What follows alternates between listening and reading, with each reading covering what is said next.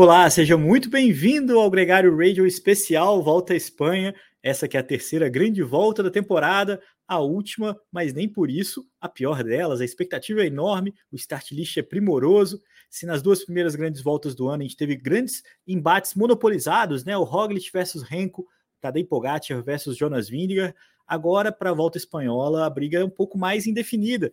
O Renko, o Roglic ganharam companhia do Jonas Vingegaard, do campeão do Tour de France. Aliás, tem também o Juan Ayuso, tem muitos outros nomes que vão correr essa prova. E para comentar sobre esse grande evento comigo, a gente tem a companhia dele, do Nicolas Sessler. Muito bem-vindo, Nicolas! Uh, se apresente, fala, capitão. por favor. Fala, capitão! Fala, galera! Pô, muito obrigado pela oportunidade de participar aqui desse programa. Acompanho vocês há muito tempo. É uma honra participar aqui. Vamos ver se eu ainda, ainda sei falar alguma coisa, né, Leandro? Tanto tempo longe. Cara, a gente estava aqui quase é, viúvas do Nicolas Sessler aqui, a gente estava numa, numa carência, numa saudade incrível de você e ao mesmo tempo muito feliz com as suas provas, com sua trajetória. A volta de Portugal foi muito legal, né, cara? E a gente pôde acompanhar aqui pela RTP online, então a gente viu, além de você se metendo no sprint, né, o Rocket Pockets brasileiro, é, também a, a, o quinto lugar lá na fuga, uma etapa que você lutou bastante para fazer parte da fuga ali. Teve um momento que você descolou um pouco, depois voltou. E, e, e, todo mundo acompanhando, cara. Até o, o Cássio Paiva, né, campeão da Volta de Portugal nos anos 90, um, um ídolo do esporte também é, elogiando o seu trabalho. Bacana essa experiência, né? É, tava, fazia tempo, né, Leandro? A gente tava até falando, o último programa que eu participei com você quando foi, né? Acho que foi ainda no começo de julho, quando tava, ou aquele que a gente gravou pré-Tour de France na Z2, é, ao vivo, né? Porque realmente, entre desconectar a agenda de um lado para um outro, entre que eu fui, fui correr no País Baixo, depois fui pro Mundial, depois fui direto para Portugal, e aí também, nossa, fazia, tava com saudade, cara, pô, fazia muito tempo que não, não participava, né? E Portugal, pô, Portugal foi muito, foi muito legal. É, para mim, um monte de gente vinha procurar, vinha perguntar, né? Um primeiro brasileiro em muitos anos, desde a, desde a FUNV, que correu em 2016, que voltava a correr a volta a Portugal. Sim. Uma prova tão, tão tradicional no ciclismo mundial, vamos lembrar, é a quarta maior prova do, do mundo, né? Em, em dias e duração. Dias. Então você tem os três Grand Tours, que são 21 dias, e depois a volta a Portugal, que são 11 dias. Ah, então, também um país com muita tradição e que tem um certo. Um, uma certa conexão com o Brasil, né? Como você falou, a gente tem Cássio Freitas, que lá é mais conhecido como Cássio de Paiva, um, que ganhou em 92, foi, né? Que 92. o Cássio ganhou a grandíssima, e depois teve também tivemos vitórias de muitos brasileiros de etapas, né? Vanderlei Magalhães, o próprio Cássio, né? E pô, foi muito, foi muito gostoso, uma prova que tem um pouco esse carinho, né? Portugal, de certa forma, dependendo da região, lembra muito o Brasil, é? principalmente Brasil ali mais interior de Minas Gerais, colonial, Paraty, né? Então, até a parte é, arquitetônica e tudo, muitas vezes eu falava, nossa, que curioso, parece que eu tô. lembra um pouco de casa, além da língua. Ainda que o português de Portugal tenha alguma dificuldade de entender, certamente no pelotão, com a frequência 180, 200, vem um português falar com você, Hã? Entende, não. e foi legal, cara. Faltou. Tô super empenado, né? Mas fiquei feliz com, com a participação dentro do que a gente se propunha e como equipe uhum. e pessoalmente. Foi uma participação até melhor do que eu podia esperar. Eu realmente não esperava. Se você tivesse me falado, Ônico, você vai sair com três top 15 em etapa, entre os 25 na geral, um, um quinto disputando quase ganhando, né? Podendo com possibilidades reais de ganhar a etapa. É, tá, na, vamos dizer, nas duas fugas mais fortes da corrida, é, que, que foi a que chegou, as duas chegaram, Sim. né? No último dia da Senhora da Graça também estava na fuga, mas o, o, grupo que eu fiquei acabou sendo pego pela, pelo pessoal da classificação geral e não saiu um resultado, mas enfim, na, teria assinado embaixo, então volto para casa feliz. Fora ter ticado ali, né? Uma, uma prova que você sempre falou é, de, do desejo de correr, da experiência de correr por lá e tudo mais. É, desejo cumprido. É, a gente ficou feliz aqui de acompanhar isso e, e, tão feliz quanto o seu retorno. E não podia ser em melhor hora, né? Porque o nosso tema, inclusive, desse encontro é La Volta à Espanha, a prova que começa nesse sábado. É, o nosso ouvinte já sabe, é uma prova de três semanas, 21 etapas, dois dias de descanso, protocolar, naquele esquema tradicional de uma grande volta, né? Sem início na sexta, sem segundo, terceiro dia de descanso, sem grandes deslocamentos externos, né? Vamos visitar a França ali, é, pouco mais de 3.150 Ah, na França, né? França e Andorra.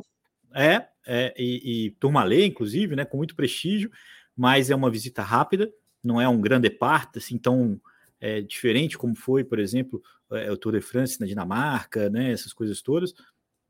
E, enfim, o ano passado foi na Dinamarca. Agora, é uma expectativa enorme. Eu acho que a gente tem que já falar sobre o que é que se espera, né? No fim das contas, a gente tem o pódio inteiro da última edição, de volta na prova, tem também é, o pódio do, do, do, Giro de Itália, com Guerin Thomas, com o João Almeida, e a presença do campeão do Tour de France, né? Então você tem, na mesma equipe ainda por cima, o campeão do Tour de France, o Jonas Vingegaard, o campeão do, do, Jumbo, do, do Giro Itália, o Primus Roglic, o Henrique Vanepoel, que acabou ganhando o Campeonato Mundial também no contrarrelógio, né? Trocou uma camisa arco-íris pela outra. E tudo isso trazendo muito mais expectativa para essa prova, né, Nicolas? Que costuma ser é, mais relax, costuma ser mais tranquila para muitos ciclistas, mas esse ano a, a, sensação que eu tenho é que é, é uma prova relevante para as principais equipes, né? E, né, um... A gente sempre esquece da Volta à Espanha, né? Parece que todo mundo hypa muito. Giro, o primeiro Grand Tour do ano, tal, depois o Tour, que o Tour é o Tour, inegável, e parece que a galera deixa a Volta à Espanha para trás. Mas é muito comum que na maioria dos anos seja a prova com o start list de maior nível de, de nomes e muitas vezes a prova mais emocionante do ano. Porque é meio aquela que todo mundo deixa para último lugar, mas aí depois, todos aqueles que já andaram bem falam: bom, já andei não tem nada a perder, vou lá também, talvez saia mais alguma coisa. Aqueles que ainda não andar também falam: bom, ainda não andei, vou entregar na volta à Espanha. Então você tem um pool de, de nomes e estrelas realmente muito significativo. Lembrando né, que a gente fala de nomes muito mais voltados a escaladores e ciclistas voltados para a classificação geral. Porque as características da Volta à Espanha sempre foram, Leandro, de uma prova muito dura, pouco é. favorável é. aos sprinters. Né? É, pela própria geografia da Espanha, né? E se a gente olhar os nomes históricos espanhóis, a Espanha não produz sprinters, porque naturalmente, para que alguém se destaque no ciclismo amador espanhol, para que cresça nas categorias de base, o cara tem que subir muito porque é um país com uma, uma geografia que tem pouco, é, pouco plano, né? Talvez você tenha ali a região central é, de Castilha e La Mancha, alguma região ali por, é, por Saragoça e tal, que possa ser um pouco plana, mas ainda assim sempre vai ter alguma montanha, alguma coisa. Não, não, não são os Países Baixos, não é a Bélgica, né? não é o centro da França. E, e, esse ano eles anunciaram de uma forma engraçada, né? Porque eles falaram em, em etapas planas com final em altitude, né? Com, são as famosas etapas onde só tem uma subida no final e essa subida vai sentenciar depois de um dia relativamente é, tranquilo, vamos dizer assim, é, em altimetria, né? Porque quem, quem, decide isso é o pelotão, né? Mas uh, achei curioso a forma como eles anunciaram. A verdade é que são só quatro dias onde os sprinters é, são etapas predominantemente planas, né? Depois a gente tem essas duas etapas, como a gente falou, que são dias planos com final em subida, e depois etapas é, tanto é, mistas é, como etapas de alta montanha. A gente tem alguns finais em subida, é, e como você falou, é a característica da prova. Esse ano, por exemplo, eles até tiraram um pouco aquelas subidas de cabra que tão é, é, tradicionais ali do período do é, Nairo Quintana versus Contador versus Rodrigues, é, porque, até porque eles tinham espanhóis com essas características, né? Então, assim, incentivavam mais é, esse tipo de disputa. Mas a gente vai ter o Angliru, cara, aquela subida é colossal e vai ser uma das é, julgadoras desse, desse ano aqui do, da Volta à Espanha.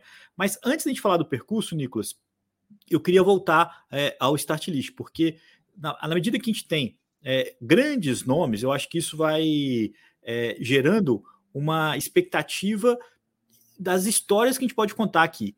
Né? Então, as equipes, as equipes não trouxeram velocistas, como você falou, os velocistas que vieram não são os de melhor nível, inclusive o Renew Tour e o Deutschland Tour têm nomes ali é, muito mais consagrados nessa modalidade, mas a gente tem é, uma variedade muito grande de punchers, de escaladores, de caras é, como o Sérgio Guita, é, caras como o Roman Gregoire da FDG, que é um ciclista que acabou de vencer uma prova é, e que muito combativo, o próprio companheiro dele, o Storer, que foi, ganhou duas etapas aqui. Então, assim, a gente tem um plano A, que é a briga pela camisa vermelha, onde eu acho que a gente tem. Quantos nomes você acha? Tem o Roglic, o Renko, o Thomas, o Vindiga, o Ayuso. A gente Reais. tem uma disputa por classificação geral, real, né? Vamos colocar um pool aí de pelo menos 8 a 10 nomes de gente que pode entrar para ganhar. Vamos pensar, né? As principais equipes no, no pool de, de classificação geral, quando você fala, a gente tem a Jumbo Visma, com Sim. um primo Roglic e Jonas Vingegaard. Seria uma curiosidade, Leandro, estava tava olhando estatisticamente, nenhuma equipe nunca na história do ciclismo foi capaz de ganhar as três grandes voltas no mesmo ano, na sequência. A última que foi capaz de fazer pódio nas três, é, ganhar duas e fazer pódio, né? Nas três no mesmo ano, foi a Banesto em 92, com Indurain e Perico Delgado na, na época. Mesmo nos anos áureos da Ineos Sky, né? Com, é. Quando o Froome e Thomas dominavam, eles se, sempre faltou alguma, né? Quando o Froome dobrou é, Tour e Volta no Giro, acho que o Mikel Landa foi o melhor em 15º, 17 Quando eles ganharam Giro e Tour com o Froome e o Thomas, depois na Volta à Espanha também não fizeram nenhum entre no top 10. Então, historicamente, se a Jumbo Visma é capaz de ganhar a, a Volta à Espanha, seria algo único na história do, do ciclismo mundial, uma equipe que, que foi capaz de ganhar as três no mesmo é. ano. Dito isso, Roglic também, né? Seria talvez um dos principais favoritos se uh, igualaria, né? É, colocaria no mesmo nível com o Roberto Eras de ser o único a ganhar quatro vezes. É, ah, essa, essa vitória do Eras tem mais asterisco do que né, é, meme de adolescente no celular, né? Mas agora o. o, oh, o... o fato é que ele tem quatro títulos. É porque. Não, é, é, é, você não lembra disso, mas é, ele Anos ganhou. 2000 perdeu, a 2004. Ganhou, perdeu, é, não, a é. vitória dele de 2005 foi contestada e validada várias vezes, né? E, enfim, agora é, tetracampeão o Eras. Mas o, o Renko. O Enfim, trabalhamos com as estatísticas oficiais de Sim. momento, né? Nomes não riscados pela organização, né? Nem, nem... O, o... não, acho que essa aí já ninguém mais quer brigar mais por isso. Mas fato é que pra... eu também acho que o Roglic é o principal favorito. Se você pensar o histórico dele esse ano, né? Ele correu quatro voltas esse ano. Ele ganhou as quatro. Hum. Em todas elas ele ganhou uma etapa ou mais. Agora ganhou a Volta a Burgos. E o que é mais louco na temporada do Roglic? Catalunha, Giro, Tirreno e Volta a Burgos. Ah, não, desculpa, Itzulia foi o Vingegaard. Não, Itzulia ganhou o Vingegaard. É, é... A gente pode até confirmar essa informação, mas foram quatro.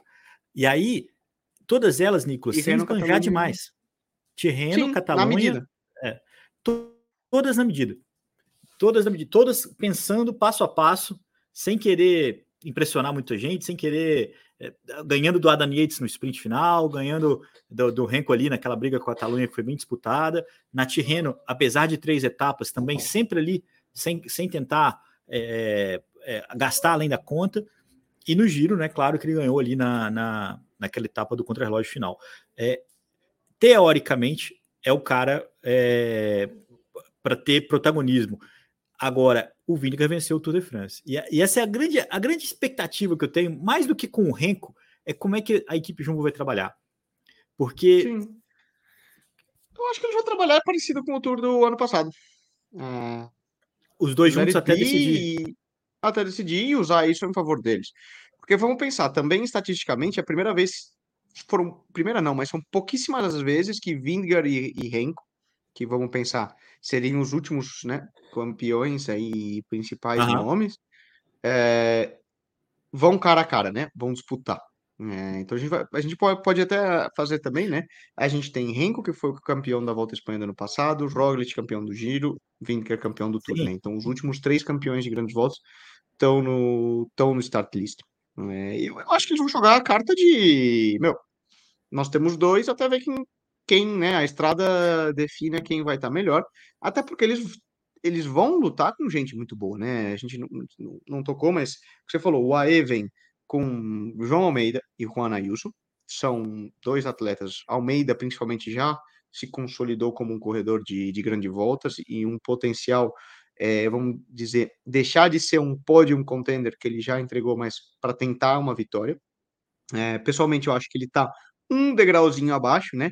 Desses três nomes que a gente mencionou, entre Renko, Vindgar e Roglic, mas ele está aí. Juan Ayuso é um talento espanhol. Dizem que o próximo escolhido do, do, ciclismo espanhol, né? Então a gente vai pensar aí o próximo a substituir o legado de Contador, Valverde e essa gente.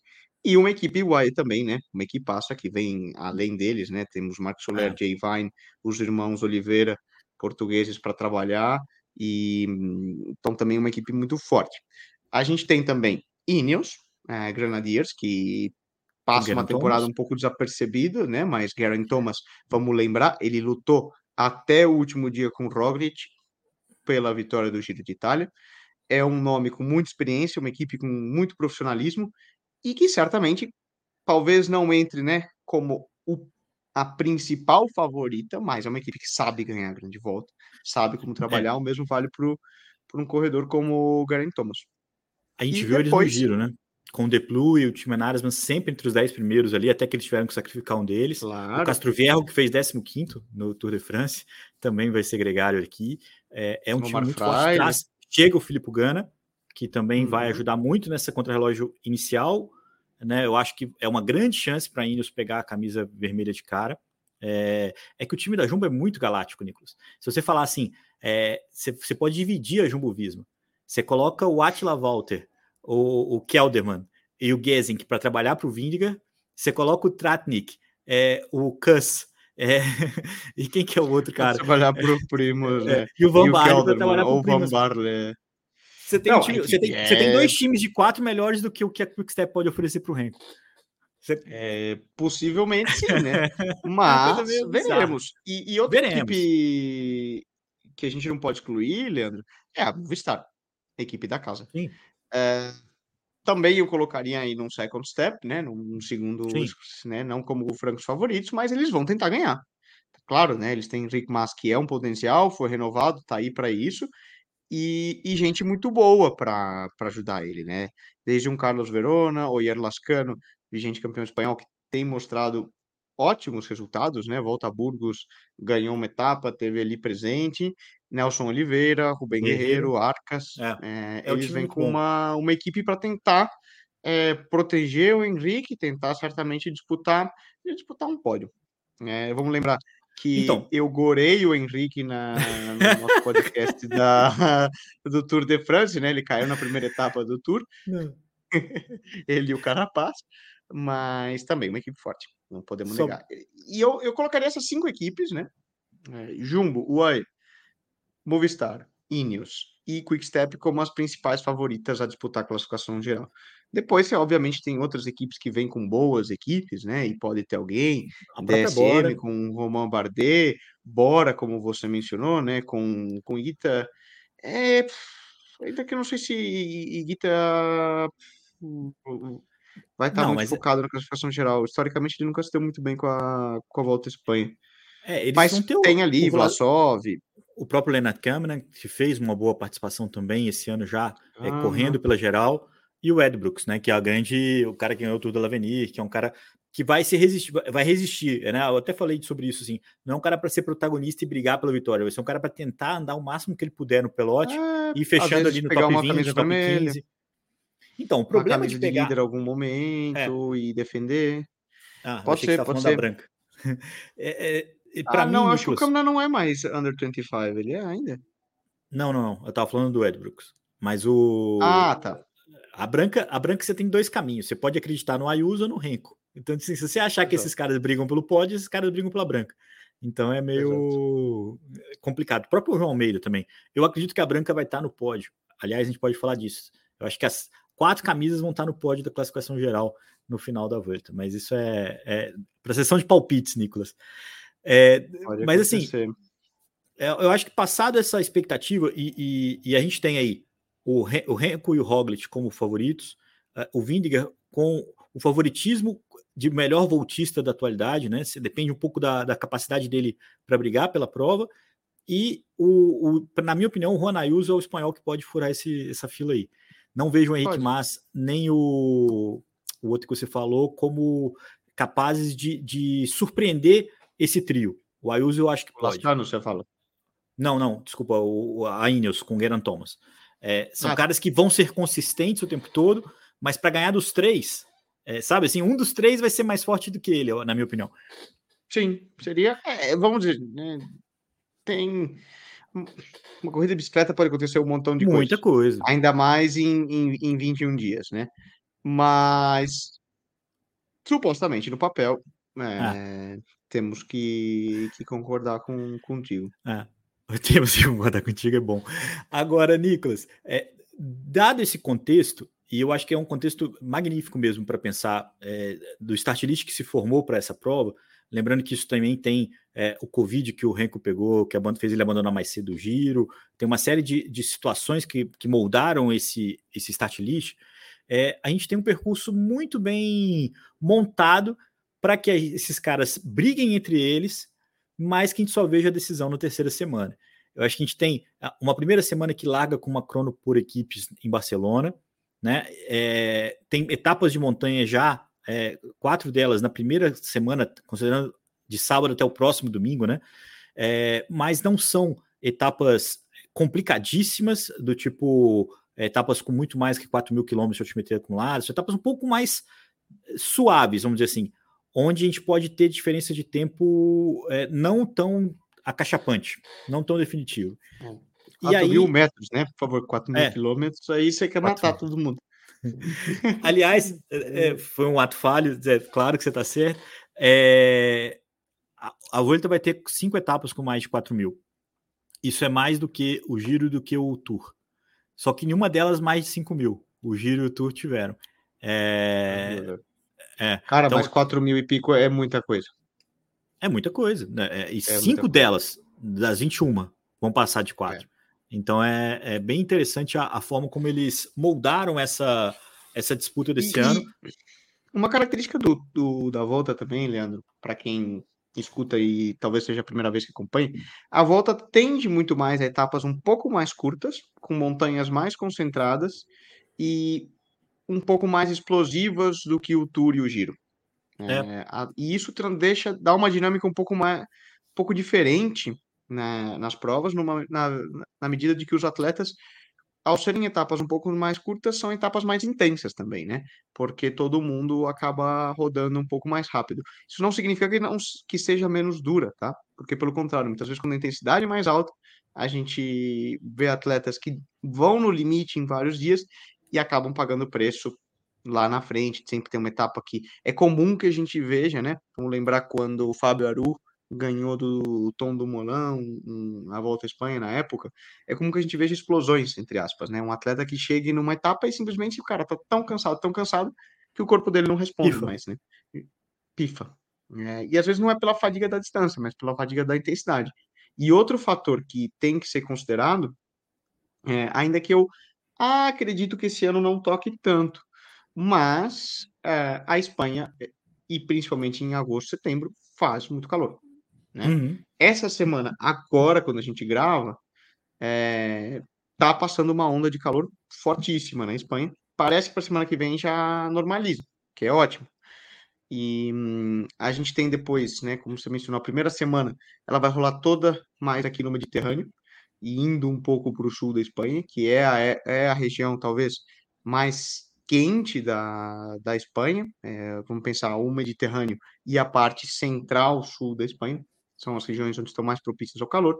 A segunda semana, a gente volta a subir um pouco pelo centro da Espanha, região de Castilha e León e, e Aragão, ali, passando por, por Saragoça. E depois, a última semana, o final é todo pelo norte da Espanha, né? A gente toca também no final da, da, da segunda semana nos Pirineus, com etapas muito legais, e depois a última semana é, transcorre ali todo pelo, pelo norte da Espanha, passando por País Basco, Astúrias, é, tocando um pouquinho de. chegando bem próximo da, da Galícia, e depois a última etapa, Fechando. as últimas etapas em Madrid, no centro novamente.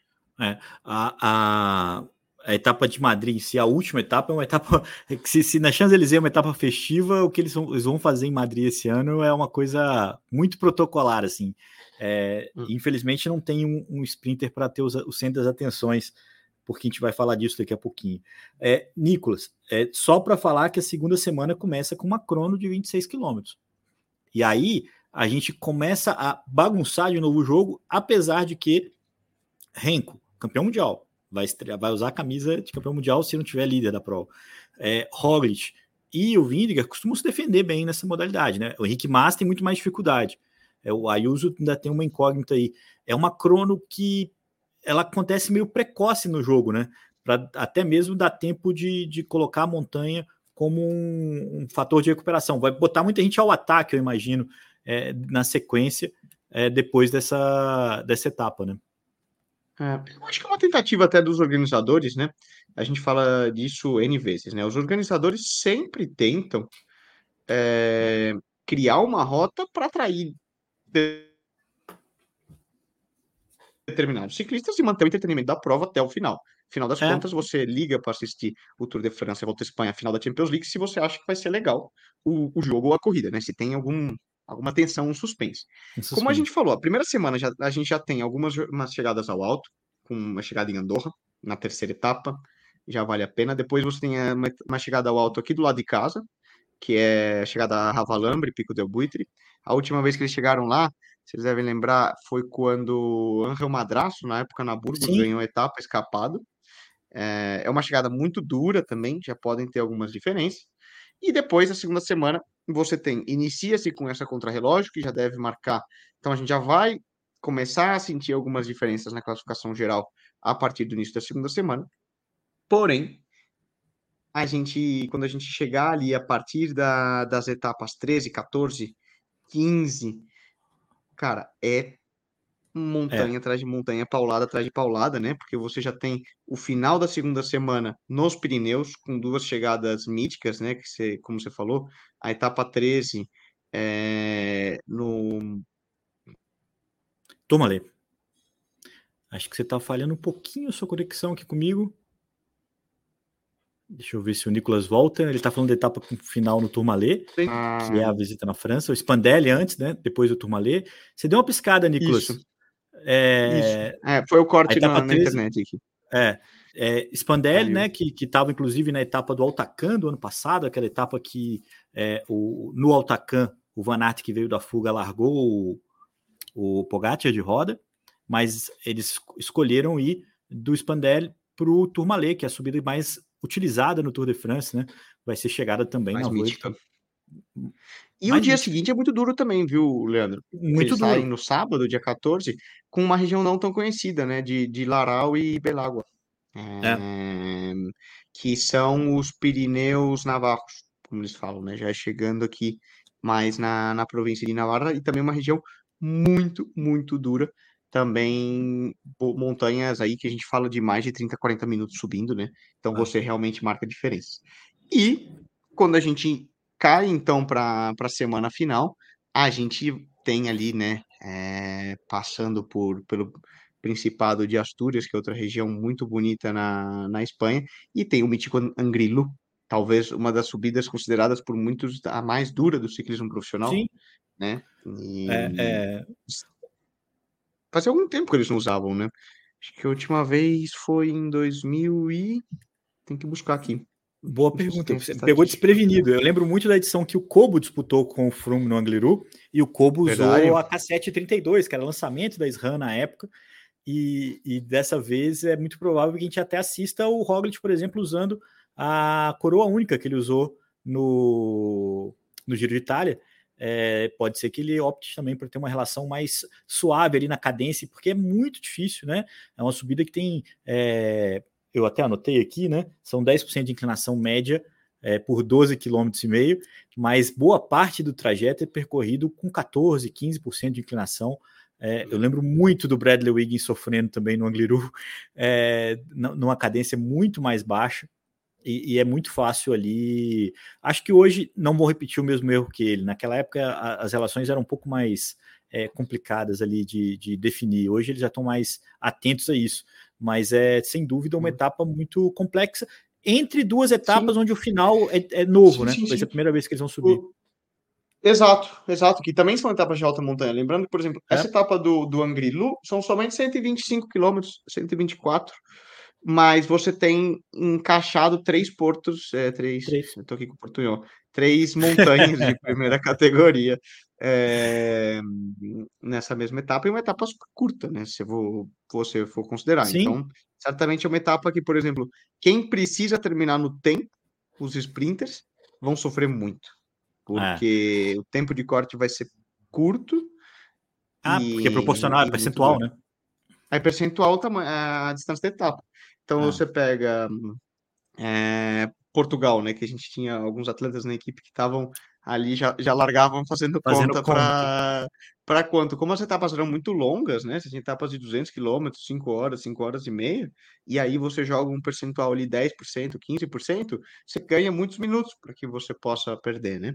Agora, uhum. se você tem uma etapa de 120 quilômetros em que são 3 horas e o percentual são os mesmos é, 10%, você tem 18 minutos para chegar no tempo.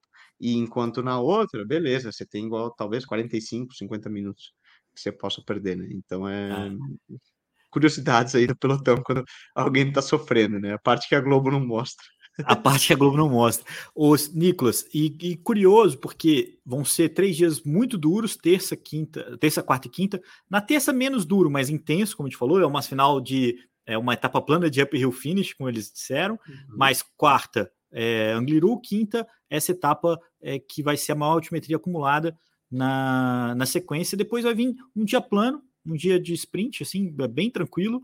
E no sábado, uma etapa muito peculiar para ser a definitiva, porque é uma etapa que parece uma Copa do Mundo, parece um Campeonato Mundial, parece uma etapa nas Ardenas, assim, um circuito com subidas de categoria 3, mais oito passagens, e o pau vai quebrar ali, cara. Acho que vai ser muito curioso assistir. Tomara que tenham cartas a serem jogadas ali naquele momento, né? Porque vai ser é, é diferente, né? Não é nem uma alta montanha, nem um contrarrelógio. É uma etapa onde a tática, inclusive, tem um papel interessante, né? Não, vai ser terrível, cara. Para quem tá correndo, vai ser. Por quê? Vai ser a etapa mais longa da, da volta no último dia, é, tecnicamente, né, na etapa 20, e com mais de 4 mil de, de acumulado. Ou seja, vai ser duríssimo. E certamente é vão ser dessas etapas que. Tipo estilo clássica, né? Porque você vai ter ataque da largada, gente arrancando, gente perseguindo. Obviamente, vai depender um pouco de como a classificação geral ainda tiver, né? E, e se existe alguma equipe que que consegue alguma coisa, alguma quebra, né? Enfim, dependendo de como tiver toda essa parte estratégica da prova, mas independente. Vai ter gente lutando por caminho de montanha, vai ter gente lutando por vitória de etapa, vai ter gente lutando para subir que sejam duas ou três posições na classificação geral. E é um terreno muito duro. É, essa região da Serra de Madrid, ao, por volta ali, né, ao redor de Madrid, quem já teve oportunidade de de viajar, de, em turismo mesmo, é, sabe que é uma região que você está o tempo todo subindo, descendo, subindo, descendo. Você poderia pensar até como se você for para o interior de Minas Gerais, você vai falar, ah, não é alta montanha. Não, cara, mas vai lá andar de bicicleta, você vai ver é, o, que, o que é, né? Então, certamente vai ser uma etapa muito bonita de assistir e fechar, fechar de uma maneira bonita a prova. Lembrando que a etapa 21 é mais protocolar que tudo, né? Eles chegam no centro de Madrid, um sprint, estilo Champs-Élysées ali é, no Tour de France. É, é, algo que, que faz mais sentido no Tour de France, né? Não, não faz tanto sentido assim quando você é, é, nem, nem, na, nem na Volta nem no Giro tem uma etapa como essa, assim, eu acho. É, hum. podia. Nesse caso já tem tanto desafio na prova, né? Então tudo bem, a última etapa mas vamos só pensar o seguinte. Ah, cara, é... vai falar para os atletas que correm lá. o que, que eles acham? Não, mas você vai trabalhar. Coloca uma etapa de alta montanha no dia 21, né?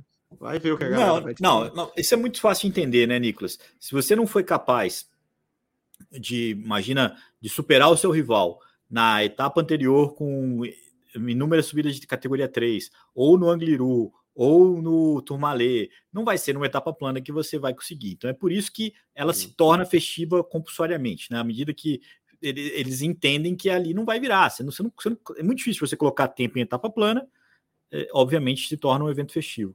Agora, quando você pensa no start list, a gente já fala um pouco da, da classificação por pontos, né? É, que os velocistas principais são Brian Cocar, é, Gerben Thies, é, Sebastião Molano. É, você não tem ali protagonistas, caras que vão ter o holofote, né? Tipo, ano passado a gente já teve o Sam Bennett, teve o Karen Groves. É, é uma chance para muitos caras que estão no segundo escalão dos sprints, mas o que mais me chama atenção, Nicolas, é como que essas equipes vão conseguir controlar as provas. Porque eu acho que a chance das fugas, principalmente nas etapas que não são muito planas, é, vai, vai fazer muito mais sentido. Você não vai conseguir controlar. A UAE não vai controlar uma prova para o Molano. Né? A Intermarché vai ter muita dificuldade de controlar uma prova. É, é, sendo que se ela coloca o Rui Costa na fuga, se ela coloca um cara assim na fuga, ela tem muito mais, ou melhor, ela tem até chances melhores, entendeu?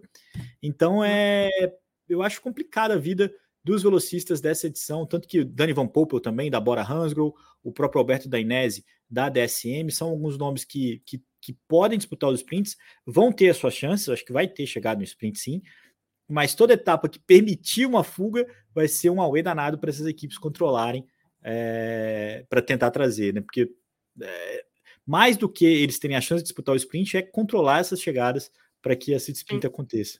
Vai, vai, ser parecido com o giro nesse, nesse aspecto, né? Sim. Que várias fugas chegaram nesse ano.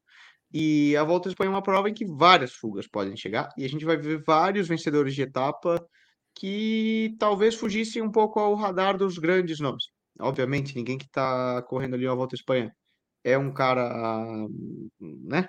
É, novo, ruim, que ninguém conheça. Obviamente, ele, ele já fez algo na carreira dele, mas que ele tá, certamente foge ao grande público. Isso é legal da, da Volta, né? A gente vê novas histórias aparecerem e novos nomes. A única equipe que está em aberto ainda, né, enquanto a gente grava, Leandro, que não confirmou o line-up dela, é a Alpecin, é, que é uma equipe que eventualmente poderia trazer algum sprinter que poderia é. ser forte. Mas ainda assim, é, é, o que você disse, quando você tem poucas equipes querendo controlar um sprint, é, isso deixa a prova muito mais dura. Porque você tem mais equipes querendo é, buscar a fuga, querendo buscar as vitórias de etapa.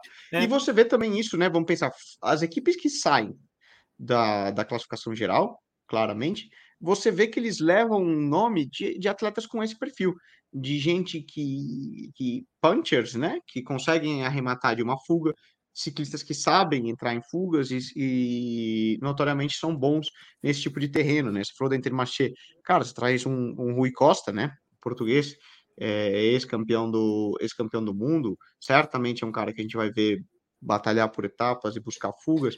Grupama também traz uma equipe legal, né? Vamos pensar Sim, aí, Michael jovem. Storer vem de ganhar muitas etapas aí, tá dando muito Tour de Lan e todas essas provas nesse lead-up, Rudy Molar, Lenny Martinez, como você falou, né? Uma equipe jovem, mas também com bons nomes, para justamente buscar aí vitórias por etapas. E F, né? Eles trazem aí talvez um Rio Kart para fazer a classificação geral, ainda que o Rio, depois daquele, daquela volta da pandemia, não voltou mais a, a disputar, né? Acho que às vezes até na, na, na cabeça dele ele não sabe se ele realmente quer ser um cara de classificação geral mas você também traz aí Caicedo, uh, Camargo, Bessinger e gente para ir ao ataque. Cofidis, como você falou, né? Tem, tem Cocar, mas, pô, você certamente você pode esperar que você vai ver Rubem Fernandes, Jesus Errada, Remy é. Rochas também ao ataque. A G2R, Astana, as equipes para as fugas são muito boas. Acho Trek, que assim, é, é, é Trek, as equipes né? que... Pokémon, é uma não são nomes que são nomes, claro, de grande gabarito, mas o próprio Moleman, que já disputou classificação geral, hoje ele é um cara que não prefere disputar um dia na etapa, buscar uma fuga, buscar uma etapa, é, e eu acho que até é, é uma escolha acertada dele e, e boa para o espetáculo, né? Você tem ali uma boa disputa e, e, e, pode ver muita coisa acontecendo. Nicolas, vamos comentar rapidinho das equipes que são 18 equipes ou Tour e quatro equipes que não são ou Tour, né? A Lotto Destiny e a Total Energies né, são equipes pró-continentais é, convidadas, é, compulsoriamente convidadas, e, e, tem também a Carro Rural e a mundial, né? pelo ranking mundial do ano passado, né? É, e, e, a Carra Rural e a Burgos, que são as equipes que são realmente convidadas, as equipes da casa, vamos dizer assim. É, olhando rapidamente assim para essas quatro equipes, o que a gente pode esperar, é, principalmente da Carra e da Burgos, porque tem ali é, uma chance sempre muito grande de poder aparecer para um público maior, né? Para claro. não, não público, é para o mercado também. É, claro, para o mercado, para os patrocinadores. É, cara, por exemplo, a, a Burgos, a, o evento que, que sustenta a Burgos e quando ela surgiu em Pro Continental, né? Foi uma equipe continental por muitos anos e subiu de categoria, foi quando ela conseguiu o convite para a Volta à Espanha. Porque é o evento que ela aparece para o mundo, né? Obviamente está correndo várias provas em alto nível, mas é o que é o que justifica. O mesmo vale para Carra e, né? E para outras equipes. Por exemplo, Carra Rural, se não fosse convidada esse ano para a Volta à Espanha, a equipe acabava. Acabava. Ah, terminava. Eles já eles colocaram assim, claro, os patrocinadores principais, né? Porque quando apareceu. São equipes que vão ao ataque. Vão ao ataque, vão tentar se meter no sprint, vão. Vão buscar aparecer eles. Na, na realidade, quando você corre com uma equipe pequena, entre aspas, no meio desse pessoal, você não uhum. tem nada a perder e tudo que ganhar. Né? Eles vão é. uma. correm de uma maneira muito mais relaxada. São as é. equipes que animam a prova, que vão nas fugas uh, em N dias, e às vezes chega, né? Como a gente mencionou, quando o Angel Madraço ganhou em Ravalambre, em 2019, nessa última chegada ao alto, sem querer, às vezes essas, essas zebras aparecem no Giro de Itália, né? Também esse ano, é, você nunca sabe o que vai acontecer. Mas ainda assim, por exemplo, o Carra vem com uma equipe muito boa, tá? É, te diria que até melhor do que muitas das Volturs que largam porque é o evento deles do ano e certamente é uma equipe que vai dar vai dar muita muita é. luta. Eles têm ali o campeão venezuelano, é, o Luiz Olá, Alvar, é, Michael Schegel, que é um cara que veio de, de Voltur, correu pela CCC na época, faz os sprints muito bem, muito bem. O Aular é mais um, é mais um velocista. É, tá, tô falando o nome espanhol, né? Isso é que é ferrar, cara. É, então eles têm bons nomes. A, a Burgos ainda não anunciou, ah, quem, ele, quem eles vão levar. Mas também é uma equipe que corre dessa maneira, né? Tentar buscar uma camisa de montanha, Sim. alguma coisa do tipo. O Loto e Total é o que você falou, já são equipes que são quase Voltour, né? É, são as duas melhores pró-continentais do ranking mundial, então entram é, meritoriamente por pontos, mas também são equipes que vão parecidas para ganhar etapa. Talvez a Loto tenha ali o, o Sepúlveda, que é o argentino, né? Vem de ganhar a Volta Castilho e Leão recentemente, possa ser um cara, um, um bom escalador, o, o Cepo, ele pode disputar alguma coisa aí na classificação geral, etc. O Thomas De Gent, que é sempre um cara que tem que ficar esperto, né? Um cara que sabe vencer. É, é um time bom, um time interessante, com bastante. São quatro jovens na equipe, são quatro sub-25 no time.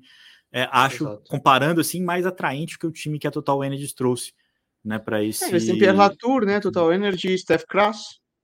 É um time valente também. B, né? Também, também. Mas é, Acho que não vai, não vai fugir muito, não. A gente acabou não falando na, da, da, da Jayco, acho que o Jayco é uma equipe com Ed Dunbar, com o Sobreiro e com o Felipe Uzana, que pode também ter protagonismo nas fugas, acho que vale aqui destacar. E, enfim, é, eu, eu fiquei muito feliz com esse start list. acho que a gente vai ter uma, uma volta muito promissora em possibilidades, assim, todas as equipes bem é, alinhadinhas, assim, com, com, com, as oportunidades que podem lhe, lhe surgir né? Tipo de para poder brigar por uma vitória ou por alguma conquista. Você você vê dentro dessa dessa briga alguém fora da disputa da geral que possa ter protagonismo tanto na briga por pontos de montanha quanto por pontos da classificação é, é, por pontos, né? Para camisa de, de melhor sprinter, costuma chamar, né? Não é, não é o melhor sprinter, não dá para chamar É, no carta volta é difícil o sprinter, né? Porque como a gente justamente falou. É. Difícil dizer, Leandro. A gente teria que ser um cara que ganhe três, quatro etapas. Vamos pensar, no ano passado é. a gente teve um Carapaz, né? Que foi o ataque, Sim. ganhou várias etapas, quem sabe?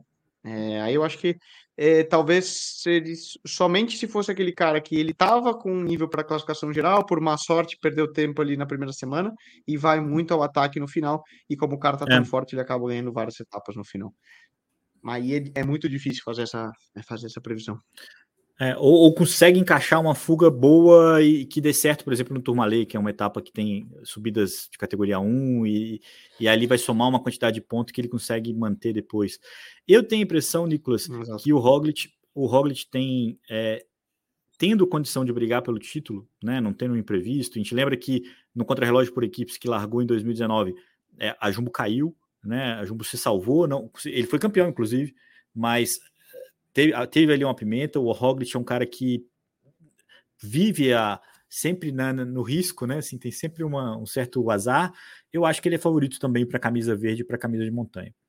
E, e aí é uma questão de oportunidade. Se o Renko for disputar até o final, é, tem a camisa branca. Senão o Ayuso também está ali no páreo. Eu tenho muita expectativa pelo Ayuso. Posso estar aqui sendo até inocente ou muito torcedor, porque eu acho que é uma figura nova que entra nesse, nesse bolo aí. Mas eu acho que o Ayuso é um cara que pode brigar pelo pódio e, consequentemente, brigar por essa camisa branca, assim como ele fez ano passado, inclusive, é... sendo terceiro colocado, né? Foi muito fácil para ele ser terceiro ano passado. Ele foi muito suave, assim. Hum. É claro, o Rodrigues caiu, né? Tipo, teve uma, toda. Algumas coisas conspiraram a favor, mas ele fez uma prova muito sóbria, assim, sem, sem grandes. Redondinho, né? Redondinho. É, tem, teve uma lesão no veremos, começo do ano, veremos. Né, mas veremos. Eu acho que essa é uma grande expectativa. A prova tem transmissão na ESPN, isso que é uma vantagem muito grande para a gente que está acompanhando aqui no Brasil todos os dias, é, conteúdo em português.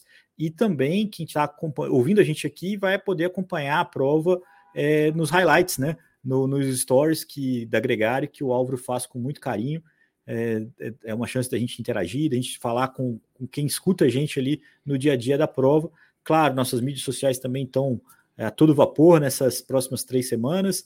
O nosso clube no Strava, com os textos é, também da Ruler, que é uma parceria bem legal. Acho que no Tour foi muito feliz é, as postagens que eles mandavam e a gente traduzia. Não vai ser diferente também nessa volta. E você vai querer secar alguém dessa vez? Como é que vai ser? Você vai. Só bate quem erra, Nicolas Sessler. Quais são os seus palpites? Já sequei, já, já, já sequei um monte de gente, cara, no programa inteiro, né? Quase que o pelotão todo, cara. Então, não. Não? Hum. Tá bom, então. Bom, um grande prazer ter a sua companhia, a companhia de você também que está ouvindo a gente aqui ou assistindo é, no YouTube. Nessa sexta-feira tem podcast novo, inclusive para falar de calor, Nicolas Sessler, para falar um pouco de frio também, um programa é, é, direcionado ao praticante, é, produzido aí também pelo Álvaro, enquanto a gente grava esse especial para a volta à Espanha. Um, uma ótima volta para todo mundo. É, a partir dessa quarta-feira também tem é, transmissão do Renew, né, do antigo Eneco Tour na The Sports. Eu estou lá com o Sidney White, então tem bastante ciclismo aí para a gente embalar é, nesse final de temporada. Muito obrigado a você que chegou até aqui. A gente se encontra em breve. No próximo segunda-feira já tem Radio, Nicolas Sessler. Você está dentro? O que, que vai acontecer? Comigo. Ah, conta muito comigo, bem. Conta comigo. Ótima notícia, pessoal. Até a próxima segunda com mais uma edição do Radio. E aí sim, já embalados pelo primeiro final de semana da volta da Espanha. Um abraço e até a próxima.